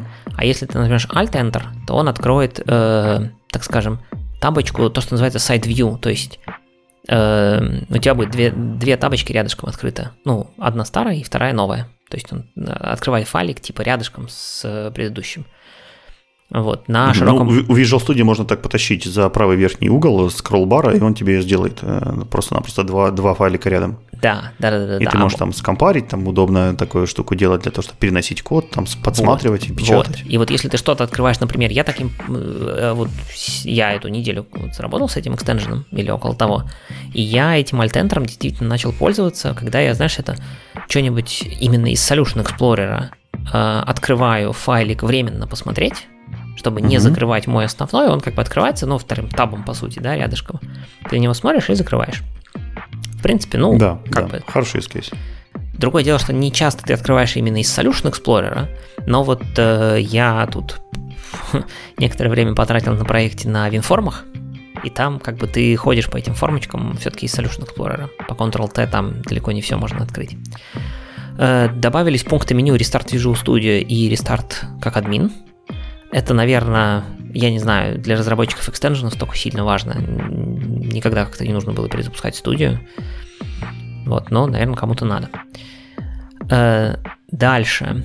Если ты теперь... В студии есть сейф мод. Знал ты про это? Да, конечно. Тоже, наверное, в времена, когда я делал экстеншены к Visual Studio, скорее всего, тоже оттуда я все это знаю. Вот. Э, теперь, соответственно, можно в этот safe мод, раньше нужно было там находить, где у тебя находится этот в devenv.exe, да, передавать это все из command line на ключик.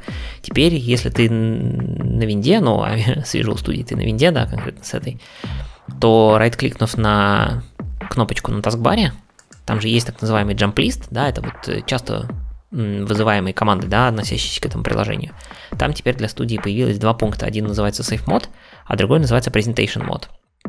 Это, по сути, просто запуск с другими настройками, э, с ключиком root suffix, да, и демо. Кстати, есть... да, действительно, для демо, для всяких демо вещей вот меняют root ну, root это, по сути, э, то место в реестре, куда сохраняет Visual Studio все свои настройки. Соответственно, вы можете с помощью специального ключика запускать Visual Studio с разными настройками, которые у вас, например, для одного монитора или для двух, или в Presentation моде, или в рабочем моде. В общем, тоже удобная штука, если, опять же, есть разные environment, и вам нужны разные настройки Visual Studio. В общем, этим тоже очень удобно пользоваться, и если это вдруг опять же, можно сделать с помощью кнопочки, удобно и весело, то большой плюс. Ну вот да, это конкретно для одного единственного рута, да, под названием демо, это все захардкожено, как я понимаю, но действительно это довольно частый, наверное, кейс, который можно использовать. А, не очень нужная мелочь, как мне кажется, но из help меню теперь можно посмотреть на roadmap студии и на релиз ноутсы последний. То есть не надо гуглить, а можно прямо студии открыть. Куда а еще можно из студии не смотреть, а просто послушать наш подкаст, и мы обо всем вам расскажем. Не загоняйтесь. Ну, тоже верно, да. Э, дальше некоторое количество улучшений вокруг билда. Э, часто ли тебе приходилось менять э, verbosity вот того, что пишется в output window, в build output? Каждый раз, когда я переустанавливаю Visual Studio, я захожу и ставлю его в, в самый минимальный, в Qt, по-моему. И все, больше я его не трогаю. Понятно. Нет, мне на самом деле иногда требовалось, когда тебе нужно э, понять какие-нибудь очень хитро вывернутые, там, почему что-то пересобирается, или почему оно не собирается, или у тебя какие-нибудь кастомные MS Build экшены, почему они не срабатывают. Приходилось ставить какой-нибудь там вербоус или что-нибудь. Так вот, Слушай, теперь... ты человек, который э, дебажит э, MS Build, да. Я с тобой не могу в этом состязаться. Ну вот если вдруг э, кто-то, как я, то теперь прямо в build output окошечке, в тулбарчике этого окошечка, справа есть дропдаун, где можно просто настроить verbosity. Не надо идти в глубоко в настройки э, студии, оно прямо из дропдауна настраивается. Следующий пункт. Э, при билде автоматически сохраняет solution всегда автоматически сохранять solution. И при билде, и при unfocus'е, и ну вот при, при здесь конкретно чихе. это был на самом деле фишка Visual Studio, что, по-моему, CS'ники, у меня как-то было такое поведение, что CS'ники сохранялись, а CS Project нет. И ты такой, что-нибудь поменял в CS Project, говоришь build, оно не применяется. Ты такой, ах, блин, я же забыл сказать save all. То есть у меня было э, принцип, ну, как обычно, да, там код редактируешь, жмешь Ctrl-S, а все, там Ctrl-Shift, да, по-моему, save all. Что-то да, такое было. Shift-S. Вот, вот перед билдом всегда нажми Ctrl-Shift-S, мало ли что, особенно когда ты работаешь с Solution или с CS-проджами много. Вот, теперь это можно сделать автоматом. Дальше, фишка, которой тоже очень давно не хватало. Если ты говоришь clean solution, удалять бин и obj, bin и obj в папочке целиком. Да, да, да, большой VTF почему это сразу, прямо с начала времен, и вот это вот так вот не делать. Всегда ну, и всеми. Да, э, теперь можно. А в конце билда показывает стати- э, статистику по времени. То есть, э, ну, на самом деле он пишет там две чиселки. Во сколько билд начался и сколько все заняло. Да, сильная статистика, ну, допустим. Ну, не то, чтобы это было сильно нужно, но может быть, если ты там, не знаю, каждый день смотришь на нее, там, перебилдиваешь много-много-много раз, то ты ну, примерно будешь знать, сколько оно должно билдиться, если, например, стало билдиться дольше. Может быть, это намекнет тебе, что надо что-то проверить. Не, ну узнать это грустно, он бы мог историю какую-нибудь э, э, соблюсти, там историю сохранять, и вот эти столбики красивые, зелененькие строить, чтобы хоть какое-то развлечение было. А так две циферки показывать, ну несерьезно. Слушай, ну все, все эти идеи на самом деле взяты из какого-то Uh, я так понимаю, фидбэка для студий, то есть он просто взял uh, сайтик типа Visual Studio какой-нибудь там фидбэк, да, куда собираются uh-huh. всякие хотелки, и просто взял там топ сколько-то, которые были не очень сложно реализовать. Да, очень умно, отличная идея. Дальше. Э, штука, которая у меня не заработала, поэтому я не смогу сильно много рассказать, но идея в следующем. Вот когда ты собираешь проект, у тебя он там очень часто, если у тебя там солюшене там дофигища CS Project, да, он быстренько по ним по всем пробегает и говорит, что типа, а ну тут все собрано, собрано, собрано, собрано, да, то есть сразу пишет, это, особенно в минимал варианте output, он пишет сразу, ну типа, делелька там на месте. А иногда начинает пересобирать. И вот ты такой, блин, а что же он пересобирает-то? Вот, сталкивался с таким? Да, конечно, очень часто. Мне кажется, что наоборот, как раз у Visual Studio вот этот анализатор, он мега тупой. Вот, ну, допустим, вот он э, пошел пересобирать. Ты как будешь понимать, почему он пошел пересобирать? Ну, к сожалению, я, скорее всего, плюну, и все, если это нет, нет, нет у меня какой-то цели ускорить билд и разобраться вот в какой-то понятном случае. Вот. Я обычно этим не загоняюсь, я стараюсь сделать солюшены поменьше. Вот. А я таким занимался, и стандартный способ это сделать, ты ставишь э, Verbosity как раз-таки там хотя бы ну, я обычно ставил диагностик, такой, что прям, это, это самый такой, там все написано. И потом долго... Чтобы на гигабайты прямо анализа да, можно да, было. Да, да, да. И потом ты долго вычитываешь этот лог, чтобы понять, значит, э, что ж там, какой цестник там, где-то что-то в каком-нибудь кастомном, опять же, Build Action, или даже не кастомном, он не понял, что какой-нибудь там XSD файлик не преобразовался. Вот. Э, этот экстеншн, вот этот кусочек экстеншена призван в минимал даже варианте написать, что хей, в этом фа... мы поняли, что в этом, в, короче, про проекте поменялся этот CS файл, поэтому мы пересобираем. Ну, то есть, в минимал варианте написать там одну-две строчки, почему он, собственно, решил его пересобрать. У меня не смогло. Ну, то есть, не писал. Не знаю почему. Угу. Иде- идея хорошая, да. Я бы, в принципе, в бэкграунде всегда бы хотел бы чекать такую строчку, если бы можно было ее всегда выводить. Ну вот, да, э, безусловно. Да, считается, что вроде должно выводить, но почему-то не заработало. Не знаю, почему, может у нас проект какой-то сильно сложный, или там какие-нибудь зависимости, ну, те же кастомные MS-билды, там, я не, не, не смотрел, как это работает, вот, поэтому не могу сказать. Ну ладно, пошли дальше. А, штука под названием «Когда закончили build, покажи вкладочку Build Order». Ты сегодня много про всякие PDB-шные вкладочки рассказывал, да? Там такая, сякая, эдакая. Для build а вот у нас есть стандартный output, ну, который все видят, да, когда все собирается. А многие ли знают, что у нас есть еще вкладочка Build Order? Видел такую?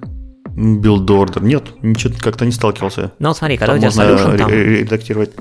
Э, смотри, когда у тебя solution в каком-нибудь там, не знаю, ну, в несколько CS Project, да, особенно когда их много, там, не знаю, 40 штук, у тебя, когда оно собирается, у тебя MS Build начинает их собирать, ну, относительно параллельно, да, ты вот видишь в аутпуте, там эти префиксы такие пишутся с, там, проект номер один, проект номер два, проект номер три, ну, и они так все потихонечку собираются до конца, вот.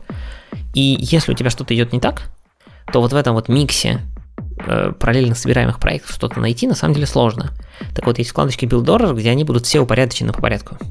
Как будто они собирались последовательно. Да, понятно. Но это все для спецов, которые любят отлаживать MS Build. Ну, это иногда нужно, когда у тебя какие-то сложные зависимости между проектами. Бывает нужно понять, кто же упал первым. Вот. И эта вот штука помогает. Дальше.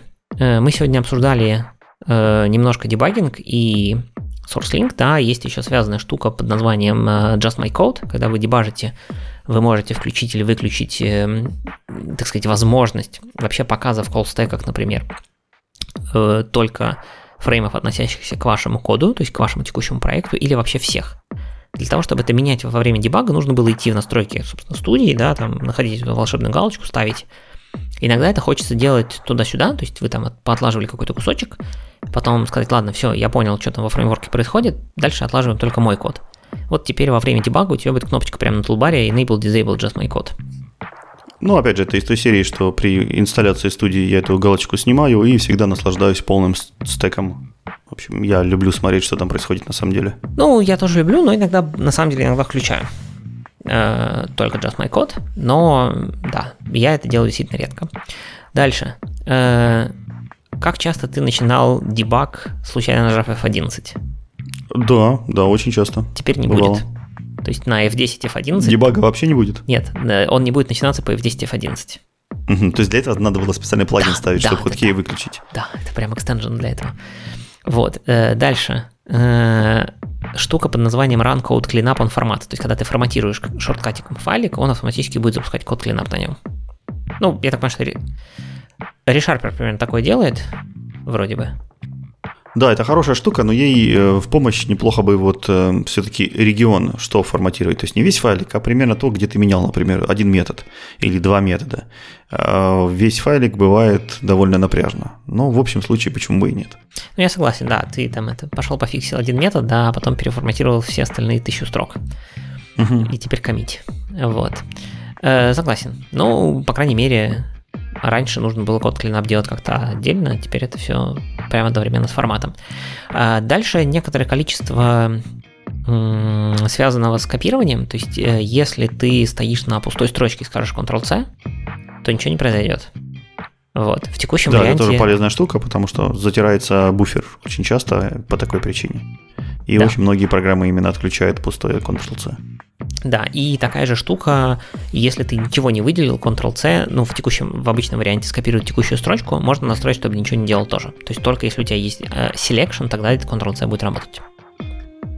Да, признаться, я никогда не копирую строку без селекшена. То есть все равно или параноик, или надежда на другие редакторы, то есть привычка в других редакторах все равно заставляет меня выделять полную строку и переучиваться ради одной студии. Наверное, странно. Поэтому тоже полезная, полезный фикс. А как ты выделяешь одну строку? Shift-End или Shift вниз, смотря что мне нужно. Ну, ты, у тебя же курсор не обязательно стоит в начале строки. Или надо сначала сказать Home, потом Shift-End, да, ну, типа да ведь? Да, да, наверное, уже набил на Home Shift End. Вот, да. запомни новый шорткат Alt-Shift-E, выделить текущую строку.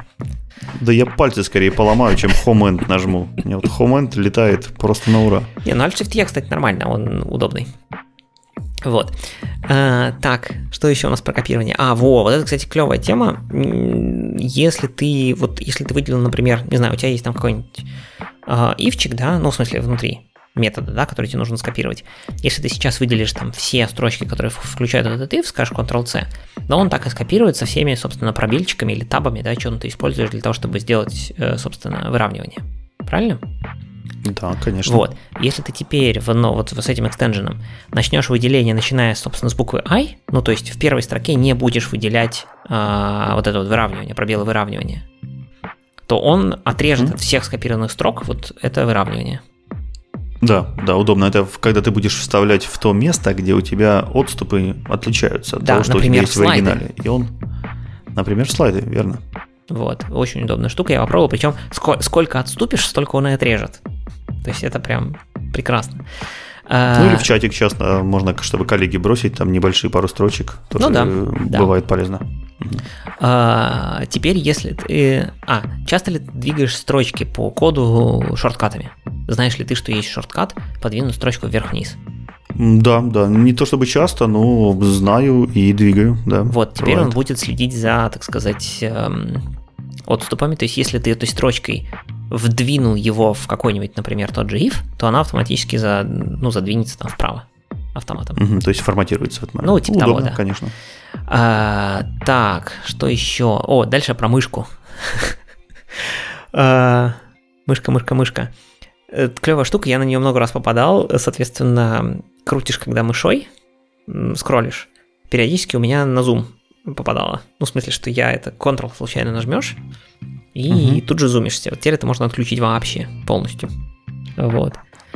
И добавить, добавили почему-то шорткатик за... Видимо, если не полностью выключил, то можно заресетить зум в нужное место. Типа Ctrl-0 нажимаешь, у тебя зум ресетится в 100%. Вот. Ну, или можно настроить куда, кстати. Можно настроить там, что по Ctrl-0 он у тебя там, не знаю, в 200% делается. Вот. Ну да, тоже удобно переключать, например, для проекторов, для презентации, потом возвращать обратно. Да-да. А, так, ну, выделение текущего файла в Solution Explorer. А, сдублировать текущее окошко, это все, это все, короче, экшены, которые были раньше, просто их не было в контекстной менюшке окошка. А, вот, теперь еще можно сделать следующую штуку. Если ты, короче, right-кликнешь в любом месте C-Sharp файла, то теперь у тебя нижним пунктом этого контекстной менюшка будет сразу шорткаты в настройке C-Sharp сеттингов в студии. Вот. Ну и в любом, в любом языке, по идее, это должно работать. Uh-huh. Ну, в общем-то, и все. Там всякие добавили еще менюшки, которые были в главном меню, но не было в контекстной менюшке, типа там э, Пользовался, кстати, иногда, вот я фичу видел, но ни разу не пользовался. Если скопировать в клипборд JSON и сказать э, специальную командочку past special, то можно из этого JSON сразу сгенерить класс. Ну, в смысле, он при пасте на самом деле сгенерит класс, соответствующий этому JSON. -чику. Да, я такой штукой пользовался, но когда-то в далекие студии, когда лет 10 назад как минимум. Почему-то мне раньше это было нужно. Там, наверное, было про XML еще. Да, да, наверное. Ну вот. Ну, в общем, короче, вот эти все э, странные фичи, они в, поближе перенесли в контекстную менюшку. А, а, еще, кстати, можно теперь, если у тебя на методе, допустим, гора или на классе гора атрибутов, то теперь их можно сколлапсить типа в одну строчку, ну, визуально. Вот чтобы скрыть их. Хотя я не знаю зачем, потому что мне обычно интересно видеть атрибутики. Ну да, я давно уж не, не со времен VCF, VCF, наверное, не встречал, чтобы у меня была гора прям атрибутов. Как-то ASP.NET, груз, не, не грешит этим. Не, слушай, в современном ASP.NET Core, мне кажется, там route ы навесил, авторизацию навесил, Э, что еще можно навесить? Response type ы какие-нибудь еще, да? Response type ы в новой этой парадигме Minimal API какой-нибудь там Swagger что-нибудь, ну или даже в старой варианте тоже это было. Можно было Swagger ом же навесить это уточнение про то, как тебе сгенерить метод. Там, знаешь, это еще в Swagger напиши какой-нибудь, если в Swagger это атрибут, напиши какой-нибудь длиннющий description, который ты перенесешь на много строк. Не, я думаю, что там строк на 10 можно легко придумать каких-нибудь таких атрибутов. И в таком случае, может быть, действительно ценно, что их можно сколлапсить. Я предпочитаю контроллеры держать чистыми. Если у меня действительно много атрибутов над каждым методом, то я, скорее всего, вынесу это в фильтр или куда-нибудь туда. Ну, то есть я предпочитаю какое-нибудь декларативное решение, которое обернет всю эту штуку, а все-таки контроллеры останет, оставить чистенькими. Поэтому мне там практически никогда, кроме роута и, и соответственно, HTTP метода ничего больше нет. И фильтр. Ну, фильтр где там зарегистрирован в стартапе, да. Ну, ты же можешь его тоже хотеть применять не ко всем методам и не ко всем контроллерам, поэтому будешь размечать атрибутами. Опять же, напишу лямбдочку, которая отсеет ненужные контроллеры. Да и все. Понятно, ладно. Э, ну вот примерно так. То есть все то, что я перечислил э, в настройках этого экстенжена, можно включить, выключить индивидуально. То есть там э, каждая из этих вот э, штук имеет по сути, каждая из этих опций имеет ключик там включено-выключено, поэтому если вам что-то не надо или там вам нравилось, что по F10 начинается отладка, пожалуйста, отключите эту опцию. Вот, а так в целом, я говорю, что я прям вот со вся... Э, некоторые странные штуки, да, а некоторые прям очень ценные. Я порадовался, что поставил такую штуку. А главное, что extension вот эти все экстенжены от Mets, они все очень легкие. То есть их там можно, не знаю, десятками иметь в студии, и это как-то сильно ни на что не влияет. Отличная, богатая тема. Слушай, мы прям на ней так и просидели здорово, и ощущения так, такие, знаешь, как будто пол галереи э, экстеншенов э, с тобой просмотрели и обсудили.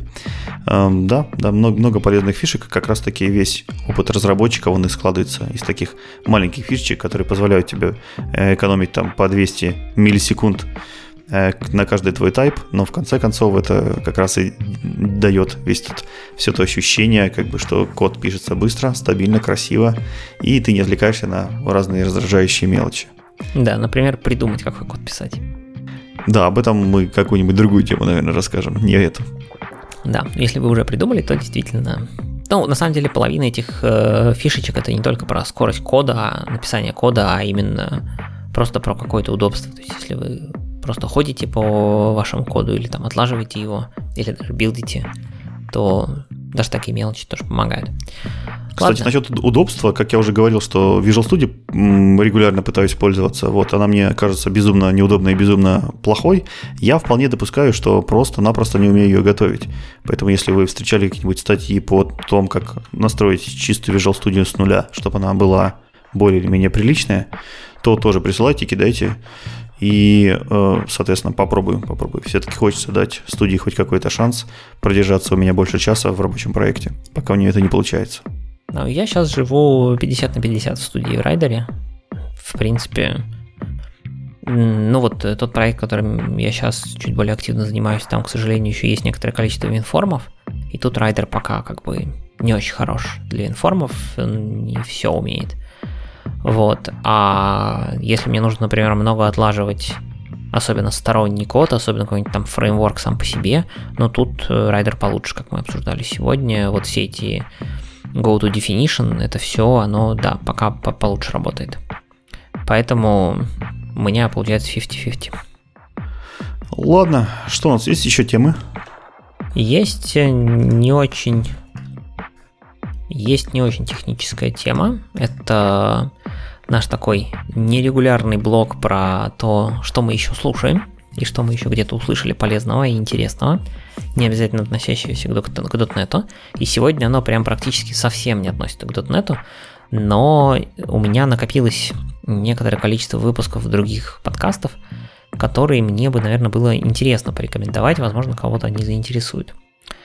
Если вы помните, я когда-то уже рекомендовал один из выпусков э, подкаста под названием «Новый подкаст 2», где Леонид Игольник рассказывал про то, как э, относиться к тому вот всем этим инвестициям в стартапы, в смысле, что такое раунды инвестиций, как это все происходит, а что это значит для стартапов, для фаундеров и так далее, оно было достаточно теоретично, ну, в том смысле, что не каждый у нас э, начинает свой собственный стартап, да, и будет там выпускать свои акции, вот это все, своей компании. Вот. А поэтому они записали еще вторую часть, то есть еще один полноценный большой выпуск про то, а что делать и как ко всему этому относиться, когда вы идете в какую-то такую компанию, э, будь это стартап или просто какая-то уже большая компания, где вам, возможно, например, часть оффера будут предлагать акциями, ну или опционами. Что вообще это такое?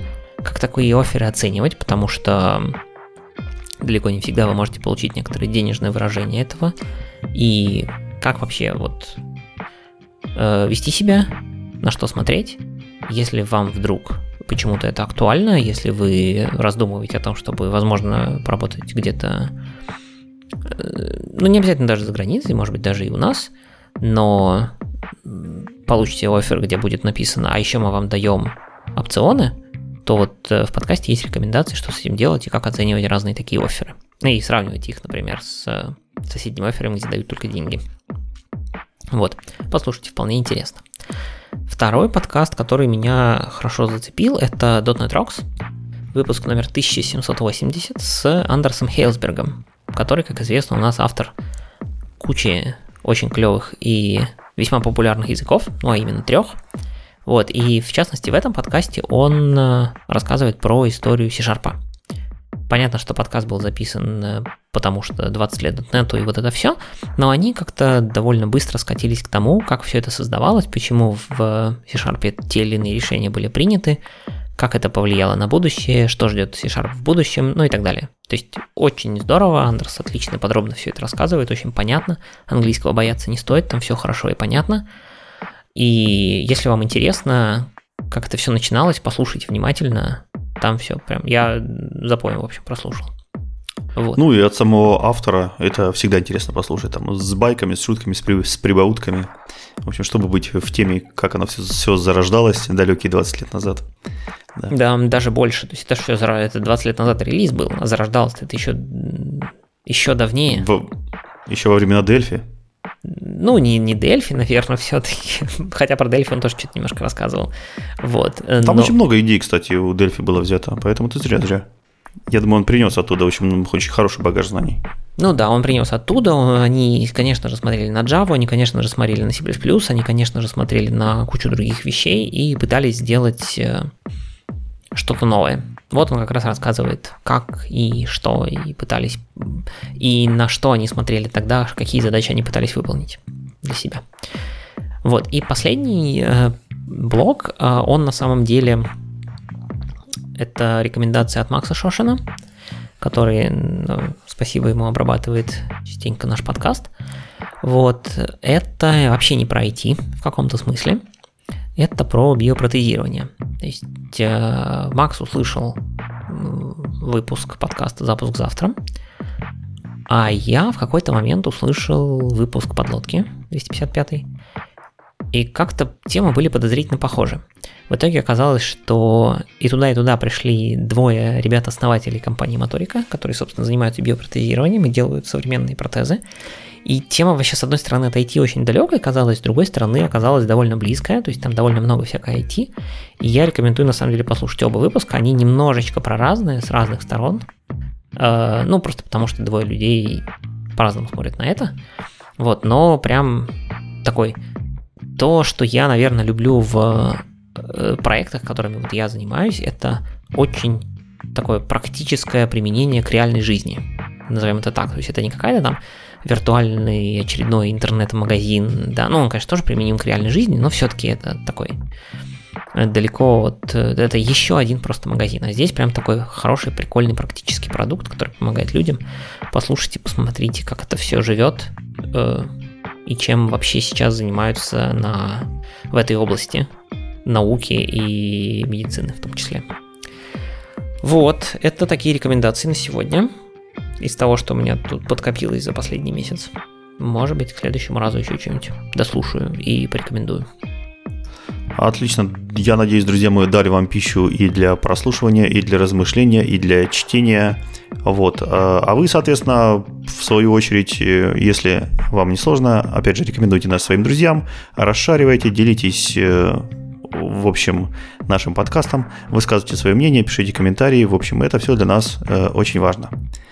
Ну что ж, пробежимся по списку. Чего мы там еще с тобой сегодня обсудили? Да давай прощаться. Да, сегодня мы вспомнили, что .NET 5.0 пора выкидывать на помойку, и через месяц он уже станет абсолютно неподдерживаемым, и срочно все бежим на 6.0. А особо готовые могут сразу на семерку уже. Я надеюсь, скоро выйдет очередной превью.